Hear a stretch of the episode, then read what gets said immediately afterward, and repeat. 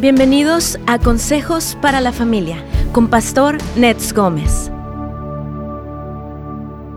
En la Biblia se nos dice, si tú le llamas a Dios tu Padre, entonces debes conducirte con temor todo el tiempo de tu peregrinación sobre esta tierra. Se nos llama vivir una conducta santa que debe ir acompañada y motivada en cierto sentido por el temor porque nuestro Padre es el juez justo que no tiene preferencia por alguna etnia o porque alguien sea muy inteligente, el estatus económico o cualquier otro factor relevante. Él juzga de acuerdo a las acciones de cada uno. Por lo tanto, debemos conducirnos con temor y reverencia a Dios. Así es, amigos queridos, lo que la Biblia dice es que como Dios se ha vuelto nuestro Padre, tenemos seguridad acerca del futuro, pero también nos dice que nos conduzcamos en temor porque debemos saber que cuando que hemos sido rescatados de la vida vana que habíamos heredado de nuestros padres, no con cosas perecederas que se acaban o fallan o serán destruidas al final, sino con la preciosa sangre de Cristo, quien es un cordero sin mancha ni defecto. Por lo tanto, como fuiste rescatado y comprado por Dios a través del sacrificio de Cristo, entonces teme.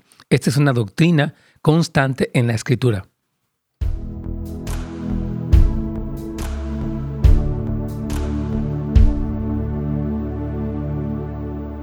Amigos, ¿cómo están? Buenos días a todos, que Dios los bendiga.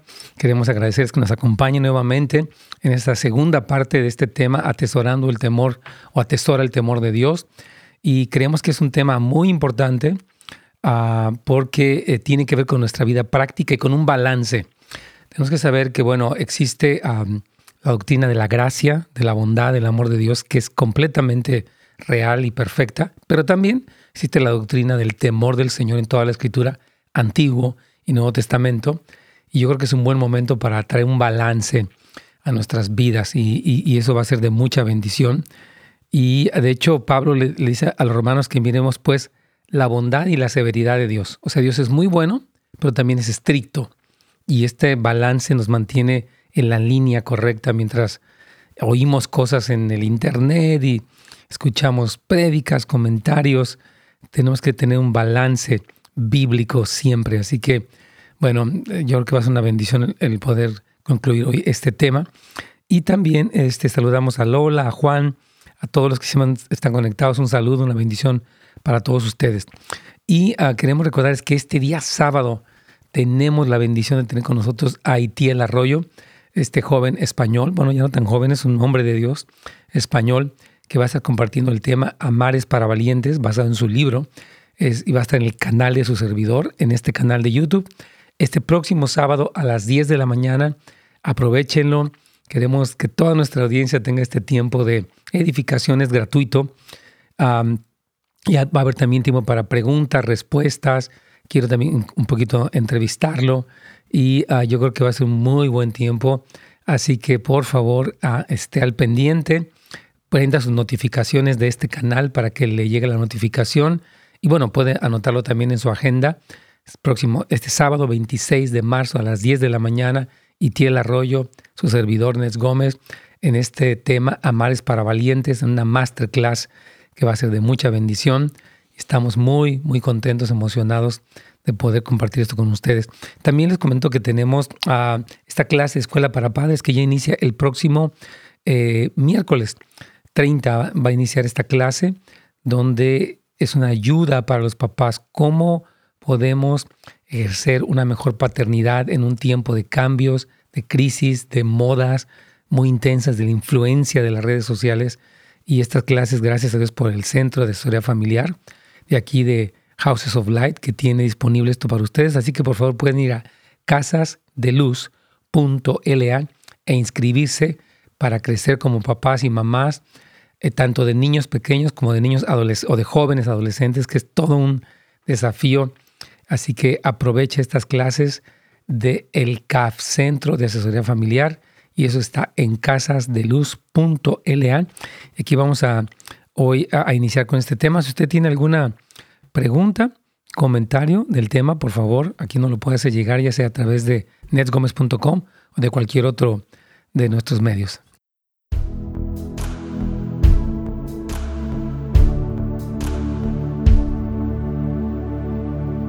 ¿Cómo está? Buenos días. Carlitos, ¿cómo te va? ¿Bien? Muy bien, pastor, gracias. Qué bueno, que Dios te bendiga, Carlitos. Y bueno, ahí estuviste tú en la clase también conectado. Sí, sí, estuve en línea, pastor. Gracias, estuvo bueno, ¿verdad? Gracias sí. a Dios. Sí, tuvimos un buen tiempo ayer para hablar de un tema y tal vez después comentemos algo aquí con nuestra audiencia. Pero bueno, les queremos agradecer, como siempre, a toda nuestra audiencia que está conectada con nosotros, tanto por Radio Inspiración, las diferentes eh, redes, aplicaciones, lo demás, como también a, a, eh, a través de Pastor Nes Gómez en YouTube. Y bueno, hoy vamos a continuar con esta segunda parte, Carlitos. Ayer hablábamos acerca de cómo es que tenemos que comprender que no es que se, seamos salvos eh, sobre la base de las obras, porque fuimos salvados por gracia a través de la fe, pero ya como cristianos nuestras acciones específicamente cuentan mucho. Eh, y Pablo advierte a los creyentes, verá que si vivimos todas estas cosas que él mencionó, eh, habla de borracheras, enojos, pleitos, este, inmoralidad, eh, todas estas cosas, entonces eh, nos pueden excluir del reino del Señor. Y entonces precisamente el temor del Señor nos aleja de eso. Entonces, la forma en la que se relaciona el temor con un Padre amoroso y con una sangre preciosa es que tener la sangre de Jesús o tratarla como, tanto la sangre de Jesús como la paternidad de Dios como si fuera basura es peligroso. ¿Verdad? Y decíamos ahí una frase que si usted desea coquetear con los pecados por los cuales el Padre mandó a morir a su Hijo, entonces está en peligro y tiene que tener miedo. Usted tiene que huir de esas cosas, porque nada de eso es un juego, Cletus. Wow, claro que sí, pastor. Y, y, y eso es algo muy en serio, ¿no? En el grupo hablamos acerca de eso, de, de pisotear la sangre preciosa sí. de Cristo, ¿no? Cuando nosotros hacemos todo lo contrario, ¿no? Y nos llevaba un tiempo como de reflexionar sí. y poder decir, wow, o sea, necesitamos vivir con este temor, ¿verdad? Con un respeto hacia el Señor. Sí, totalmente. O sea, saber que Dios es muy amoroso, pero sí. también es un juez justo y nos ha dado claras advertencias de, uh, en su palabra. Y de hecho, en el Nuevo Testamento existen muchos uh, eh, versículos que hablan acerca de este temor del Señor, este, que es algo que, que de verdad Dios quiere que nosotros eh, atesoremos como, como nuestro tema, ¿verdad? Eh, de hecho, por ejemplo, la Biblia nos cuenta en el libro de los Hechos que cuando la iglesia empezó a crecer se sobrevino temor sobre la gente, decían, wow, Dios está entre ellos. Y de hecho hubo un caso muy nombrado, el de Ananías y Zafira, quienes murieron por mentirle al Espíritu Santo y sobrevino un temor. O sea que en el Nuevo Testamento había como, wow, o sea, esto es como, o sea, es como jugar con alta tensión, ¿no? Tú no puedes jugar con, o sea, una pila o algo así, no un toque, pero si juegas con un cable de alta tensión, pues el resultado es mortal, ¿verdad? Entonces, esa es lo, la invitación, ¿no? Cuando el Señor, cuando el temor del Señor se manifiesta, hermanos, es algo maravilloso, ¿verdad? pero debemos andar en este temor del Señor para que el crecimiento sea sostenido y podamos, lejos de irnos debilitando, ser fortalecidos por el Espíritu Santo para permanecer en el Señor. Hay muchas cosas que nos quieren desviar. Las corrientes de este mundo, eh, las tentaciones que vemos, los argumentos que existen, nuestra propia tendencia pecaminosa, pero algo que nos, que nos mantiene en línea es sabes que no voy a cruzar esa línea, no me voy a ir hasta allá, no, no quiero jugar con esto porque esto puede ser muy peligroso para mí. Aquí tenemos una pregunta el día de hoy, donde una persona dice, dice, Pastor, ¿cómo saber que el temor de Dios está en nuestras vidas y no confundirlo con la gracia de Dios? Yo creo que el temor básicamente nos aparta del mal y nos acerca a Dios. ¿No? O sea, cuando una persona tiene temor de Dios, dice, ¿sabes qué? Tendré tentaciones y está dura la cosa, pero yo no quiero. Yo voy a seguir luchando, voy a buscar todos los medios, mentores, oración, ayuno, libros, lo que sea, porque yo no quiero esto, ¿no? Y nos acerca al Señor. Y lo que es como esta miedo religioso es otra cosa. De hecho, hoy vamos a hablar un poquito de eso. Así que sí, mano Jorge, este, el temor de, del Señor nos aleja del pecado y nos acerca a Dios. Entonces, hermanos, este es un aspecto que es determinante en el curso de nuestra vida. Yo recuerdo un pasaje de Génesis donde dice que fue Abraham a una tierra y que vio que en esta tierra no había temor de Dios. O sea, la gente hacía y deshacía lo que se le pegaba la gana y dice, wow, en este lugar la gente no tiene temor de Dios, ¿verdad? Entonces, para mucha gente, y lo decíamos el día de ayer, el temor produce una acción negativa de que no, o sea, a Dios no hay que tenerle miedo. O sea, ¿cómo crees, no? Y yo digo, bueno, es un padre amoroso, pero no puedes jugar con. Entonces sí existe un sentido sano de temor. Entonces no hay nada en la vida de fe que traiga más promesas que el, temor del Señor está lleno de promesas en la Biblia y queremos hoy como traerlo hasta ustedes, hermanos, obviamente basado en la escritura para que les dé un balance, ¿verdad? Entonces vamos a estudiar para empezar el día de hoy qué es el temor del Señor y quizá para estudiarlo con cuidado debemos entender qué es lo que no es el temor del Señor. ¿verdad? Para preguntas como nuestro hermano Jorge. Bueno, eh, el temor del Señor no es un temor natural. O sea, ¿qué es lo que experimentamos en las cosas naturales? ¿no? Cuando vemos, tú vas a un, a un parque de diversiones y no te quieres subir a la montaña rusa y dices, no, me da miedo, ¿verdad? Entonces nos dan miedo esos juegos porque pues, es natural, ¿verdad? Que vas a sentir horrible y vas a sentir que el estómago se te sube a la garganta y lo que sea, ¿no? Entonces, el temor, por ejemplo, de un soldado en la batalla. Ahorita estamos hablando de lo de, Ucrania, ¿no? Está escuchando cosas, el, miedo de los eh, aviones supersónicos que pueden enviar misiles a miles, a más de, de, mil millas y, sea, obviamente la amenaza de una guerra, pues puede causar un temor, ¿verdad? Porque no sabes qué va a pasar. Es un temor natural que de alguna manera nos protege para no acercarnos a lo, a lo que es peligroso. Pero si tú no tuvieras miedo del tráfico, pues te puede matar. O sea, dices, ay, voy a cruzar la calle. No, pues ten cuidado, va a pasar un carro y te atropella, ¿verdad? Entonces, no es un temor natural, es, distinto a ese temor. Número dos, está el temor demoníaco. La Biblia dice en 2 Timoteo 1.7 que Dios no nos dio un espíritu de temor, sino de poder, de amor y de dominio propio. Entonces hay tres marcas del, temor demoníaco. Número uno, procede de Satanás, no es de Dios. Número dos, nos retiene de obedecer al Señor.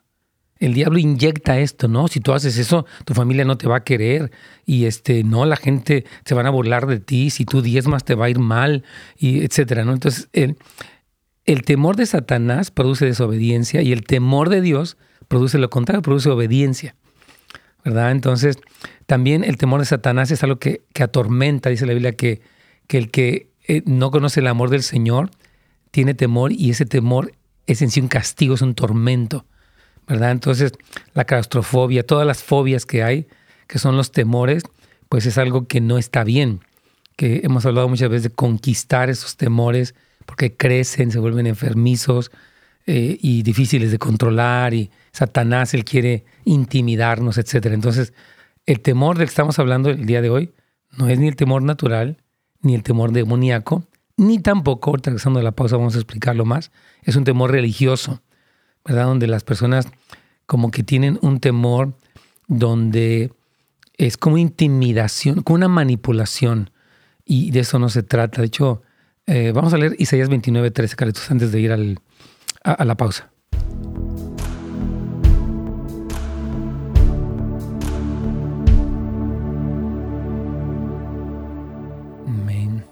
Este, este, versículo dice, en Isaías 29, 13, dice, dice pues el Señor, porque este pueblo se acerca a mí con su boca y con sus labios me honra, pero su corazón está lejos de mí, y su temor de mí no es más que un mandamiento de hombres que les ha sido enseñado. O sea, es una imposición religiosa, ¿verdad? Un temor religioso, pero no que no viene de Dios.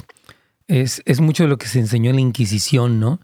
estas cosas donde era horrible toda esta represión religiosa, es inculcado por el hombre supersticioso y mucha gente es afectada por eso y les hace actuar mal, ¿verdad? Porque tiene más temor del hombre, eh, eh, eh, este temor equivocado. Yo te voy a, explicar, regresando de la pausa, estas, las tres, así como hablamos de tres marcas del temor del diablo, demoníaco, para poderlo distinguir, también podemos hablar de las marcas del, temor religioso que no es el temor del Señor. Y vamos a ir viendo todo esto, así que es importante. Entonces, yo creo que de veras como cristianos tenemos que decir, Señor, concédeme este temor de ti. Guárdame de cruzar límites, guárdame de ir más allá, guárdame de tomar a la ligera las cosas que hemos aprendido. Hermanos, estamos en una generación que ha escuchado muchísimos mensajes, más que nunca tenemos acceso a toda clase de recursos, prédicas, podcasts, eh, emails, cosas escritas, impresas, grabadas, bueno, tantas cosas. Y entre más luz tenemos, obviamente más responsabilidad tenemos. Las generaciones anteriores era difícil conseguir un libro, difícil este, leerlo, muchas cosas, pero ahorita estamos en una generación que tiene muchísima luz y oportunidad y por eso decimos, Señor, no quiero jugar. Y sobre todo algo muy importante, yo siento, cuídese de qué maestro se escoge de la palabra, es en serio. O tiene que ver si la persona que me está enseñando tiene un testimonio de Dios y qué fruto tiene para saber, porque hay muchas personas que hablan. Se puede ver millones de videos en YouTube que dicen millones de cosas de toda índole. Pero ¿quién está diciendo la verdad? Bueno, Jesucristo dijo yo. Jesús dijo yo soy el camino, la verdad y la vida. Entonces, lo que se alinea con Cristo es la verdad y lo que no se alinea por más lógico, razonable, eh, ideal que suene, es mentira. Entonces ahí es donde se puede decir, ah, y ya que filtré, necesito decir, ok, entre más conozco, y nos encanta, yo, a mí yo soy una persona que me encanta ir predicas cuando estoy caminando con mi esposita o en diferentes momentos. Estás caminando con ella, no porque platico con ella, pero normalmente me gusta escuchar enseñanzas y me deleito, la verdad, en tantas cosas tan preciosas que el Señor nos habla. Pero pues lo mismo, dice el que mucho se le ha dado, mucho se le mandará. Entonces, entre más sabemos, más cuidado debemos de tener con tantas cosas que puedan afectarnos, ¿no? Y creo que es muy importante que tengamos cuidado de todas estas cosas porque eh, el Señor es un, ah, es un Dios justo, dice la palabra. Y, y bueno, mucho cuidado con, con, esas cosas para no jugar con ellas. Y bueno, yo, le animo a que siga reflexionando en este tema.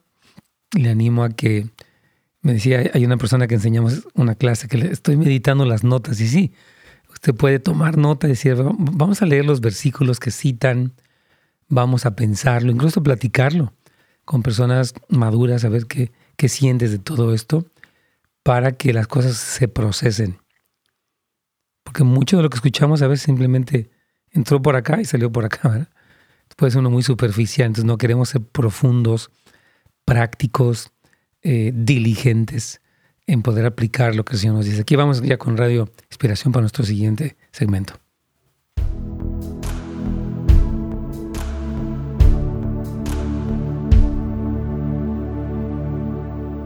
Pastor. Sí, pues aquí estamos. Entonces tú, bueno, vas a leer. yo leí el versículo, pero puedes leerlo, por favor.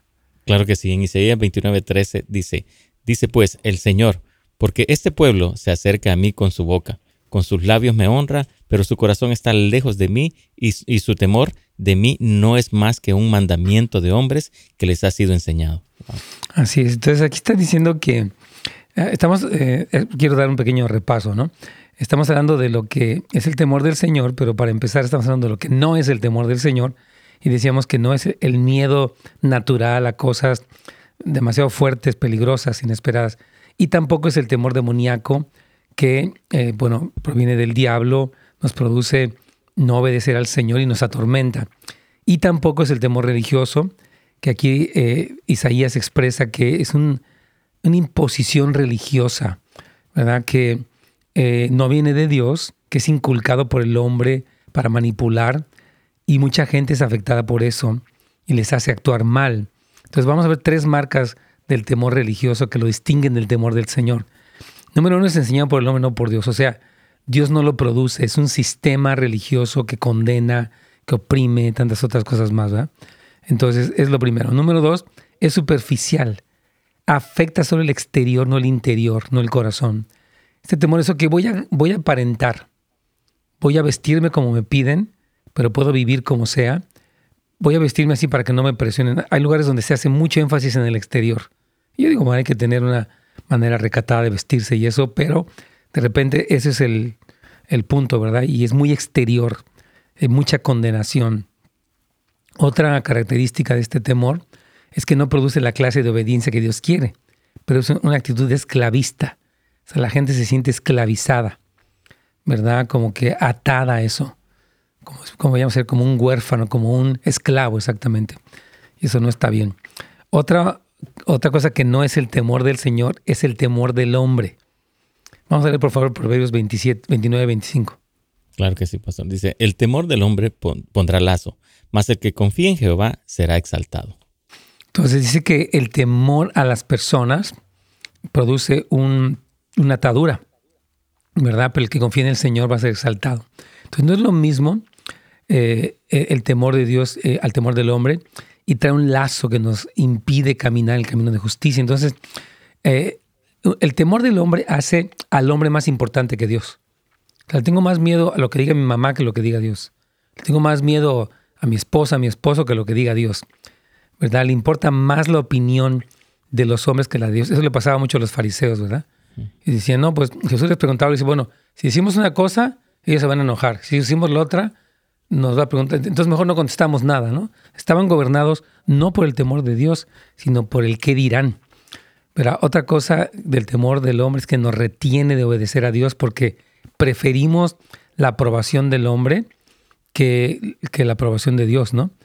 Y por último, el, eh, eh, el, temor del hombre es lo opuesto a la confianza en el Señor. Por eso dice, más el que confía en Jehová será exaltado. Así, bueno, tal vez tú me rechaces o no me quieras o me critiques, pero yo voy a obedecer a Dios y confío en el Señor, ¿verdad? Entonces, en estos últimos tres Ah, hay dos cosas en común que, nos retienen el obedecer a Dios y no producen paz. Entonces, el temor del Señor, lo decía yo hace un momento en la pregunta que nos hizo Jorge, nos motiva a obedecer al Señor y nos trae paz. El temor eh, diabólico produce esta tormento, ansiedad, pánico, pero el temor del Señor produce paz, como que, wow, qué bueno que no fui para allá, qué bueno que este, me guardé de eso, ¿verdad? Entonces es una bendición. El temor del Señor, hermanos, es un tesoro hermoso. Va a producir grandes beneficios y es decisivo nuestro caminar con el Señor. Dice la Biblia em, que el temor del Señor nos, nos encaminará por el bien. Porque las personas a veces dicen, no sé qué hacer, está esto y lo otro, ¿verdad? Pero lo que más nos debe de, eh, nos, nos guarda de una mala decisión es que el temor de Dios. Yo no quiero dar un paso fuera de la voluntad de Dios. Yo no quiero adelantarme, no quiero eh, hacer lo que a mí se me antoja o la presión social o lo que dicen mis miedos. Yo quiero seguir al Señor. Yo he visto personas que toman decisiones por miedo, por conveniencia, por comodidad. Pero yo digo, no, o sea, o sea, sí quiero estar cómodo y todo, pero yo quiero hacer lo que Dios me diga, ¿no? Yo pienso muchas personas, sabes, que se cambian de localidad. Es que allí está, es menos peligroso, está más barato, o es más como digo, bueno, pero ¿qué dijo Dios? O sea, me estoy moviendo. ¿Quién es mi móvil? ¿Verdad? Entonces, eh, vamos a ver que el temor del Señor, eh, vamos a tratar de explicarlo con algo natural para entender lo espiritual, ¿no? Es como estar en un acantilado. Varias veces he puesto este ejemplo. En una montaña tú ves las olas y ves la espuma y casi no oyes el sonido, ah, pero ves el, el otro lado precioso, ¿verdad? Es hermoso, inspirador, único y lo disfrutas, pero a la vez te das cuenta que un paso en la dirección incorrecta y te caes y te deshaces en ese acantilado. E, pero eso produce en tu diafragma como que, ay, Señor, no quiero hacer esto. Entonces, el temor del Señor es eso. Qué hermoso es el Señor, qué gloriosa es su bondad, su salvación, sus promesas, su regreso, pero cuidado, porque no puedo jugar con, con las cosas que Dios dice que advierte, promete, profetiza y condena incluso, ¿verdad? Entonces, así nos pasa con Dios, hermanos. Disfrutamos su presencia, pero siempre hay un elemento de riesgo si tomamos pasos equivocados, ¿verdad? Dios comparte todo, pero hay un paso que no debo tomar porque puede ser desastroso. Esto te hace detenerte y no tomar un paso inadecuado, ¿verdad? No, no salirte con la tuya. Y si Señor, mejor tú gana en estas cosas, ¿verdad? Hay un gozo tremendo, hermanos, de su favor y gloria. Eso está disponible, pero siempre estás apercibido que no te puedes ir en la dirección eh, incorrecta, ¿verdad? Y entonces e, e, es un asombro y una reverencia. Y hay personas que a veces son cristianas y han perdido eso. Y es muy, muy delicado esta cuestión de perder el temor del Señor, porque dice que el temor del Señor nos va a encaminar en, el, en el rumbo correcto para no salirnos, no desviarnos. Es que dice, no, pues yo ya puedo hacer lo que quiera, o sea, ya Dios me perdona, Él me ama, al final no va a pasar nada y ya, hombre, o sea, voy a entregar a esto, total, este, no, no, no, jamás. E, eso se llama no tener temor de Dios, ¿verdad? Este, el temor del Señor es, es la obediencia al primer mandamiento. En Éxodo capítulo 20, versículo 3, Carlitos. Claro que sí, dice, no tendrás otro Dios delante de mí. Esto me encanta porque el oír este mandamiento, el primer mandamiento, hará que surja el temor del Señor en nuestros corazones. Quiere decir que le vamos a dar a Dios una preeminencia total, que nunca pondremos nada ni nadie en nuestras vidas antes que Él. Personas que le tienen más miedo a su marido que al Señor, a su pastor, a su jefe, qué sé yo, que al Señor, y eso ya es un ídolo. Entonces, el temor del Señor es que nunca pondremos nada junto a Él. Nada, ni una influencia, ni una persona, ni una motivación al mismo nivel del Señor. Nunca. Porque ese lugar solamente le pertenece al Señor. Entonces digo, bueno, lo decía, me encanta lo que decía este hombre a Spurgeon, ¿verdad? Dice, le tengo tanto miedo a Dios como para no temer, tenerle miedo a ningún hombre. Y sí, o sea, ¿sabes qué? Pues tal vez te enojes conmigo y no quiero ser ni imprudente ni insolente, pero mejor voy a honrar al Señor. Vamos a ir a una pausa y vamos a continuar hablando de esto.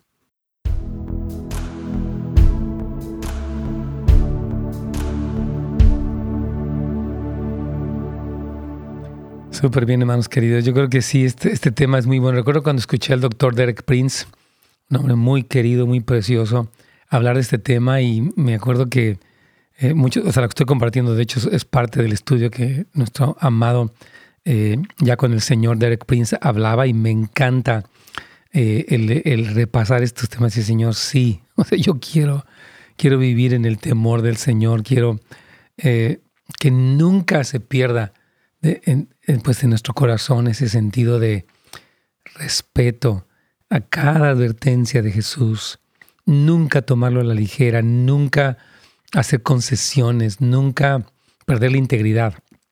Dios nos ayude, la verdad, y, y lo digo con temor, no, no quiero pensar, ni siquiera como jactarme de que, oh, yo estoy muy en el temor, Señor, digo, ah, no, ni siquiera puedo jactarme, Señor, más bien guárdame de no desviarme ni a la derecha ni a la izquierda, porque somos seres humanos y somos frágiles, ¿verdad? y estamos sujetos a muchas cosas peligrosas.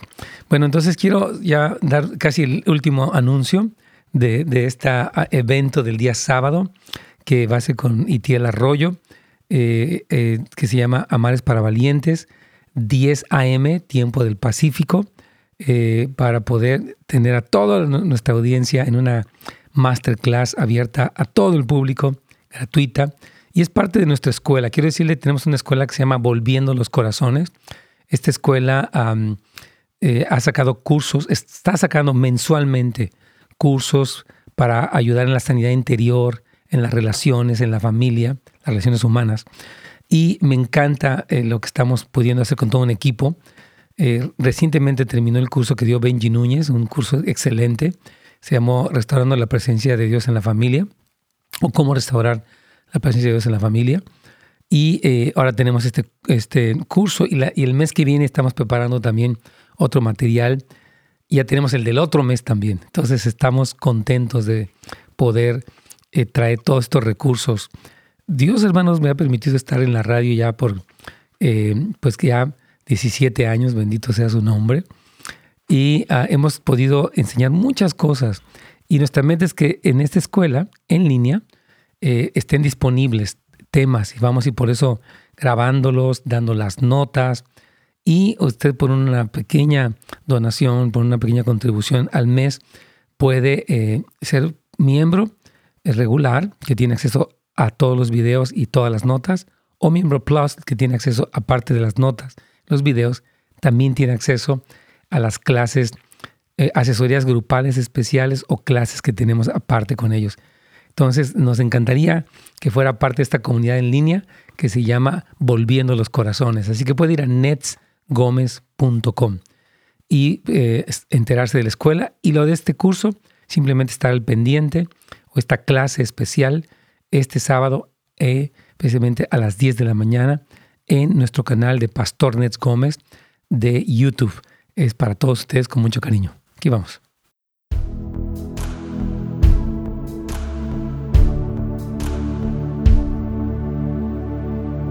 Pastor.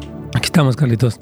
Aquí nos pregunta una hermana, dice, Pastor, ¿podría dar algún versículo para guía sobre, cómo orar por los hijos sobre este principio?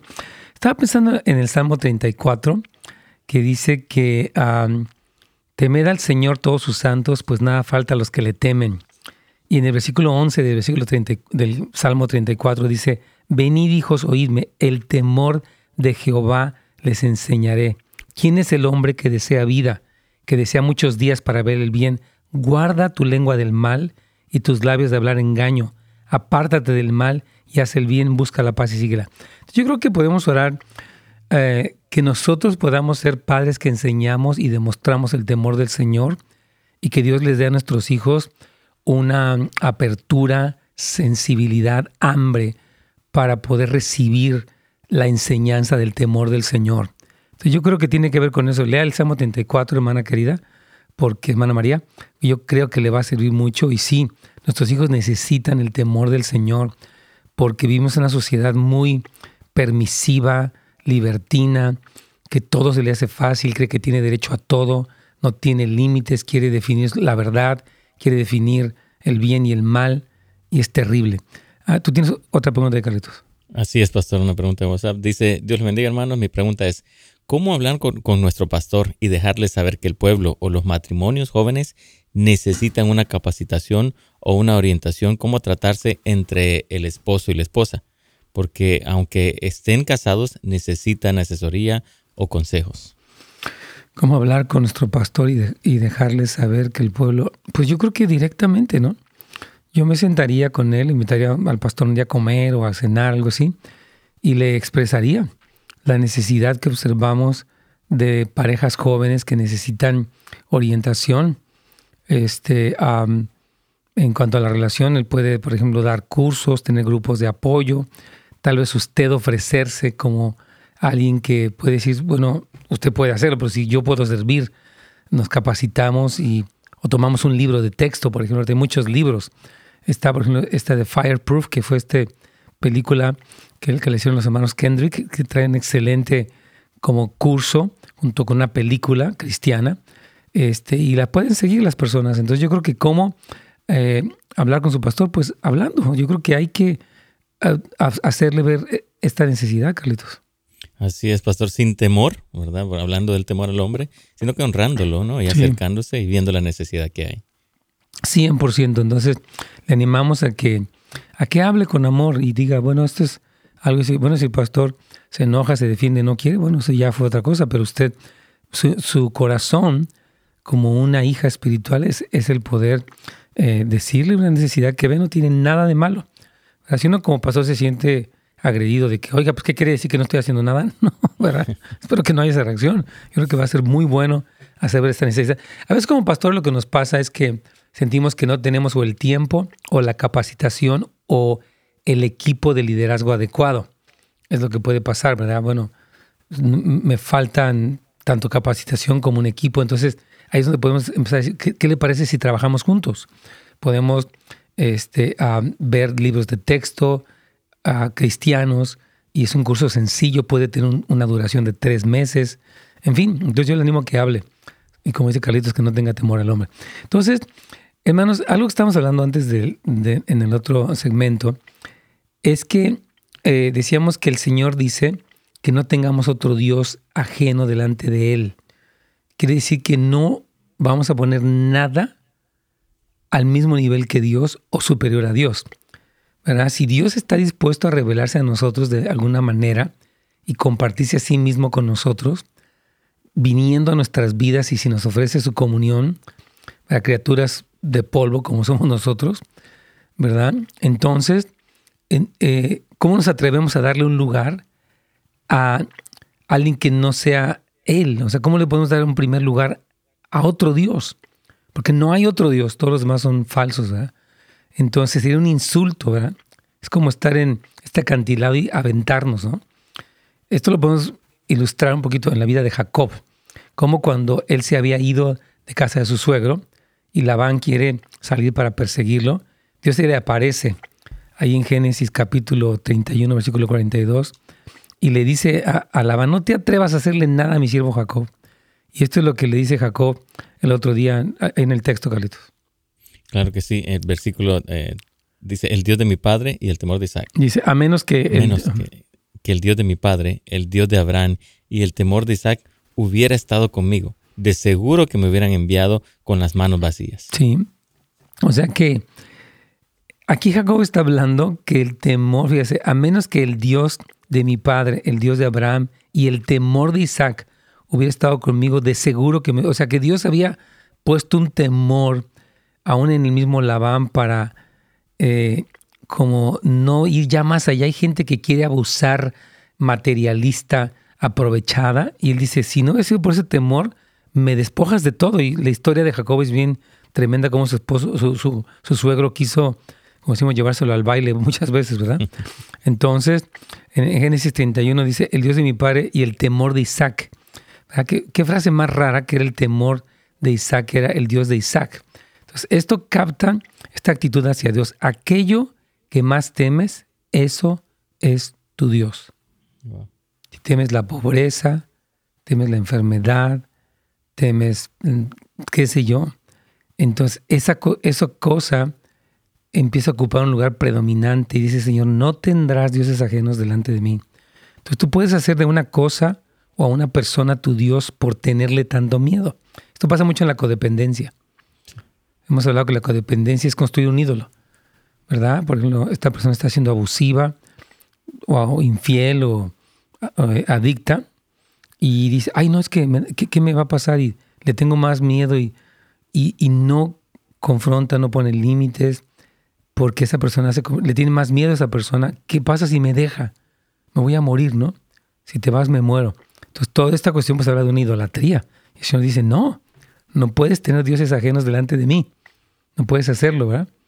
Entonces, este, es, algo que Dios está ayudándonos, hermanos queridos, a crecer en este sentido. Algunas personas le tienen miedo al cáncer y hacen del cáncer su Dios. Otros le tienen miedo al hombre y al que dirán. Otros tienen miedo que algo le pase a un ser querido.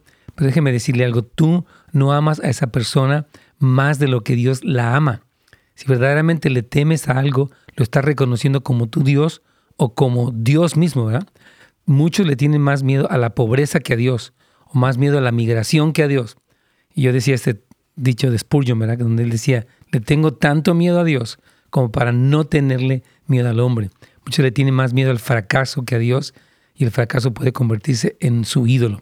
Vamos a leer Isaías 11 del 1 al 3. Claro que sí. Saldrá una vara del tronco de Isaí y un vástago retoñará de sus raíces. Y reposará sobre él el espíritu de Jehová, espíritu de sabiduría y de inteligencia, espíritu de consejo y de poder, espíritu de conocimiento y de temor de Jehová, y le hará entender diligente en el temor de Jehová. No juzgará según la vista de sus ojos, ni arguirá por lo que oigan sus oídos. está escribiendo a Jesús, que es el, el vástago de, la, de, la, familia de Isaí, quien fue el papá de David. Y dice que una de las cosas, explica lo que iba, el Espíritu Santo que iba a reposar sobre Jesús, y dice espíritu de sabiduría e inteligencia, de consejo y de poder y de temor, de conocimiento y de temor del Señor. Vamos a ir a la pausa para hablar un poquito más de esto.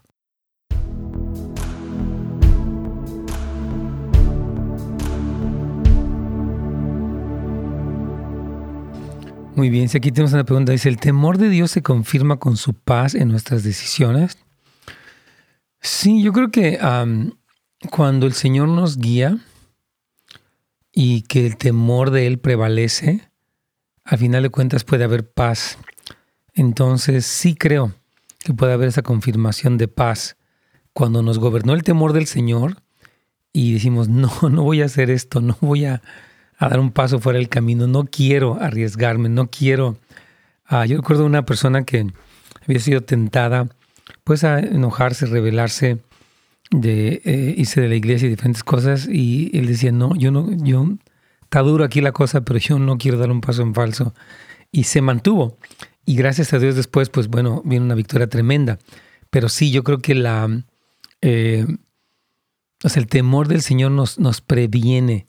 Y eso fue lo que estuvo sobre Jesús mismo, eh, lo que lo guardó mientras estuvo en la tierra, como dice aquí Isaías 11, fue el espíritu del temor, dice de conocimiento y de temor del Señor. De hecho, la Biblia dice que, el conocimiento del Señor es, el temor de Dios. Este, y, yo creo que esto es bien importante.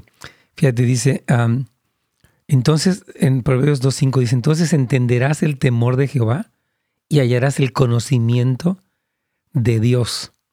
Proverbios 9.10 dice, el temor de Jehová es el principio de la sabiduría y el conocimiento del Santísimo es la inteligencia. ¡Wow! Que me encanta. Está tremendo eso. Súper bien. Entonces aquí tenemos otra pregunta. Si me enojo con Dios, ¿pierdo temor de Él? Hmm, gracias por su pregunta. Me encanta la pregunta. Estoy pensando, un personaje que se enojó con Dios, por ejemplo, fue este Jonás. Se enojó con Dios. Primero se enojó porque Dios iba a perdonar a los ninivitas. Luego se enojó con Dios porque había el sol había quemado esta calabacera que creció mientras él estaba allí. Y Dios le dice, ¿haces bien enojarte tanto? Como diciendo, Jonás, ya cálmate. Es muy enojón. Y yo creo que el, enojo sí puede llevarte a perder el temor del Señor. O sea, yo creo que hay muchas cosas que nos pasan que no, no nos gustan. ¿Verdad? Hay cosas que son difíciles para nosotros y nos podemos sentir enojados, como le pasó a Jonás. Pero si tú, por ejemplo, una cosa que Jonás hizo al enojarse con Dios fue huir. A, eh, tomó esta nave para Tarsis, dice la Biblia, y ahí vino esta tormenta, lo echan. Él dice: Pues aviéntenme al mar. tremendo.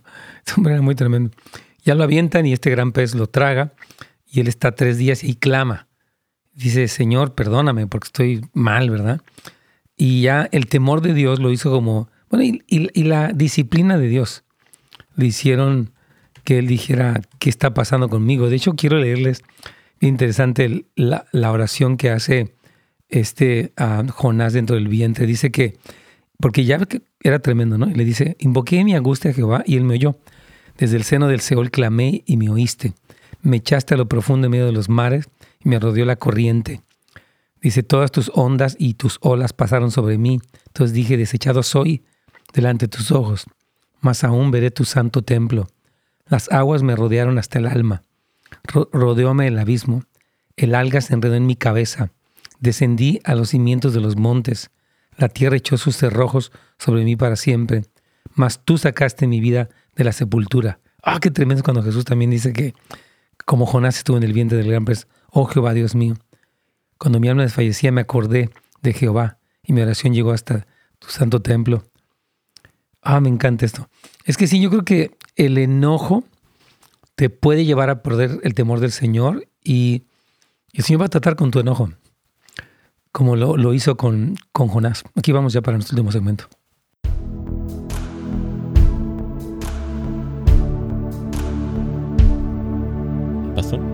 Y mi aquí estamos. Y bueno, hace una pregunta interesante. Dice, si me enojo contra Dios, ¿pierdo temor de Él? Y yo estaba pensando, ¿no? Es una pregunta muy interesante, que un personaje que se enojó en la Biblia fue Jonás, se enojó contra Dios. Cuando Dios lo manda para que él profetice a Nínive y Nínive se salve de un juicio que venía, él se enoja. Dice, no, dice que huyó, tomó una nave y se fue a Tarsis y ahí viene una tormenta. Y ya cuando él estaba en el vientre del gran pez, él hace una oración ahí en el capítulo 2 de Jonás y eh, eh, se siente obviamente mal, ¿verdad? Porque su enojo lo llevó a, una crisis. Y bueno, en la crisis él recapacitó y de hecho clamó al Señor y, de hecho Jesús incluso se comparó con, con Jonás. Y una cosa interesante. A lo que voy es que sí tienes que tener cuidado con tu enojo con Dios. Entiendo que hay cosas que no nos gustan, que nos suceden, pero eventualmente el temor de Dios nos detiene de ir seguir en esa ruta de que yo estoy enojado con Dios y cómo Dios hizo esto y así como... Yo creo que este, como dicen en inglés, sense of entitlement, como sentirme con derecho de que, a ver, Dios, tú estás mal. O sea, digo, mm. Padre mío, qué arrogancia, ¿no? O sea, digo, bueno, no entiendo lo que pasa, tal vez no me gusta, no lo quiero, pero no puedo atreverme a decir, a ver, Dios, ¿cómo crees? Padre Santo, no hace pensarlo. ¿verdad? Entonces yo creo que podemos enojarnos porque es una reacción, pero eventualmente el temor de Dios, al contrario, nos detiene de continuar por un camino de insolencia. No sé si quieres comentar algo. No, me encanta lo que estás hablando, pastor, y, es importante, ¿no? Incluso Moisés, ¿no? Cuando golpeó la piedra, sí. ¿verdad? Y aún Dios lo llama como el hombre más humilde, pero hubo un temor después en, lo que pasó en su vida, ¿no? Sí. Pero sí, o sea, la escritura dice airados, pero no pequéis. O sea, ahí tiene que haber un temor que nos evite caer en eso, ¿no? Sí, que nos, que, nos evite seguir en esa, digamos, porque de momento puedes enojarte, ¿no? Algo no te gustó, te dolió, ¿verdad? Pero entonces ahí el temor del Señor te, como le pasó a Jonás, te reencausa. Entonces no tanto que lo pierdas, más bien te reencausa. El problema es que si no lo tienes, tú dejas que tu, que tu ira te domine. Hay gente que vive enojada con Dios. Yo por eso no creo en Dios. cálmate, cálmate. O sea, ¿quién te crees que te pasa, no? La verdad. Entonces estamos leyendo Isaías 11, donde eh, se profetiza acerca de quién es Jesús. Y una de las características notorias es que tiene espíritu de sabiduría, de inteligencia, de consejo y de poder y habla del espíritu del conocimiento y del temor de Jehová. Entonces, el aviso profético de la vida de Jesús habla de cómo el temor, como la rama de David, y habla de, la parte del Espíritu Santo en la vida de Jesús mismo. Su deleite era el temor del Señor. No es un despliegue, o sea, su deleite era en eso. Dice que en Él estará su deleite, porque dice en el 3, y le hará diligente le hará entender diligente en el temor de Jehová, no juzgará según la vista de Dios. O sea que habla de una, un deleite en el temor de Dios, ¿verdad?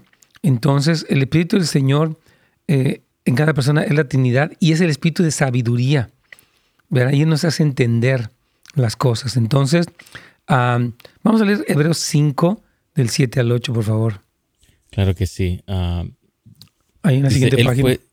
sí, dice, Él fue escuchado a causa de, de su temor reverente. Ya, está hablando de, Jesús cuando dice que aunque por lo que él padeció aprendió obediencia, dice que fue escuchada a causa de su temor reverente, no tanto por ser hijo de Dios, que lo es, sino porque él mostró un temor reverente. La oración de Jesús siempre era contestada porque él oraba en el temor del Señor y eso causaba que Dios lo escuchara siempre a él. En el Getsemaní, él decía, no mi voluntad, sino la tuya, que nada sea más importante para mí que tu voluntad. Esta es la esencia del primer mandamiento y del temor del Señor y lo que resulta es que Él aprendió obediencia, dice la Biblia ahí en Hebreos capítulo 5, hablando de Jesús. Entonces las otras formas de temor que ya explicamos, el temor demoníaco, el temor del hombre, el temor religioso, nos impiden obedecer al Señor. Si tienes algún temor, haz esta pregunta. ¿Este temor me motiva a obedecer a Dios o a desobedecerlo? ¿Verdad? Si te motiva a desobedecer, entonces ese temor no proviene de Dios y debes desecharlo, porque es un temor satánico y es mentira. No tienes razón para albergar ese temor que te hace desobedecer a Dios. El temor de Dios te guiará a la obediencia aún al precio del sacrificio. Pienso, ¿no? A veces que yo pienso en, las finanzas, ¿no? Uno dice, Señor, pues yo, o sea, doy el diezmo porque honro a Dios y lo amo también, pero como que a veces pienso, bueno, ¿qué me da más miedo el futuro? O sea, ¿voy a ahorrar más o voy a dar más mm. entendiendo la ley del reino? Yo, pues mejor, más que yo prepararme, protegerme para mi futuro, confío en el Señor. Claro, puedo ahorrar, pero primero voy a honrar al Señor. Y, y, en ese sentido, lo que prevalece es un temor repito, no religioso ni legalismo, es como tú mereces la honra. O sea, no, no estoy temiendo tanto que desobedezco en el área de dar. ¿Verdad? Entonces, Cristo Jesús mismo aprendió obediencia por lo que él padeció y hay otras formas de temor que nos impiden obedecer al Señor. Entonces, también vamos a sufrir, pero que sea el temor de Dios el que siempre nos motive a obedecerle, aún en medio de tal vez algo salió mal, algo no sé, incluso habías diezmado y algo ocurrió, pero que el temor de Dios te detenga de desobedecer al Señor. El temor es darle a Dios su primer lugar en toda área de nuestras vidas. Pues hablar de nuestras finanzas, nuestra sexualidad, nuestra integridad, la forma en la que hacemos nuestros negocios, nunca decir mentiras, nunca tolerarnos una vida doble, de hipocresía, nunca, ¿verdad? Y que nada se ponga en el nivel de Dios. Esto es el temor de Dios. Y cuando lo cultivamos, hermanos, Dios tiene unas promesas impresionantes para aquellos que se han permitido cultivar el temor del Señor. Y bueno, ya se nos terminó el tiempo, Carlitos, pero yo creo que es una cosa muy preciosa este tema. Y oro al Señor que todos atesoren, atesoremos, me incluyo, el temor del Señor en nuestras vidas, porque realmente es un tesoro, es una, nos mantiene en el lugar correcto y nos guarda de meternos en cosas terribles. Amén. Claro que sí, pastor. Tú decías, hay que aplicar y usar lo que Dios nos dio. Amén. Y de eso se trata. Amén. Muchísimas gracias, pastor.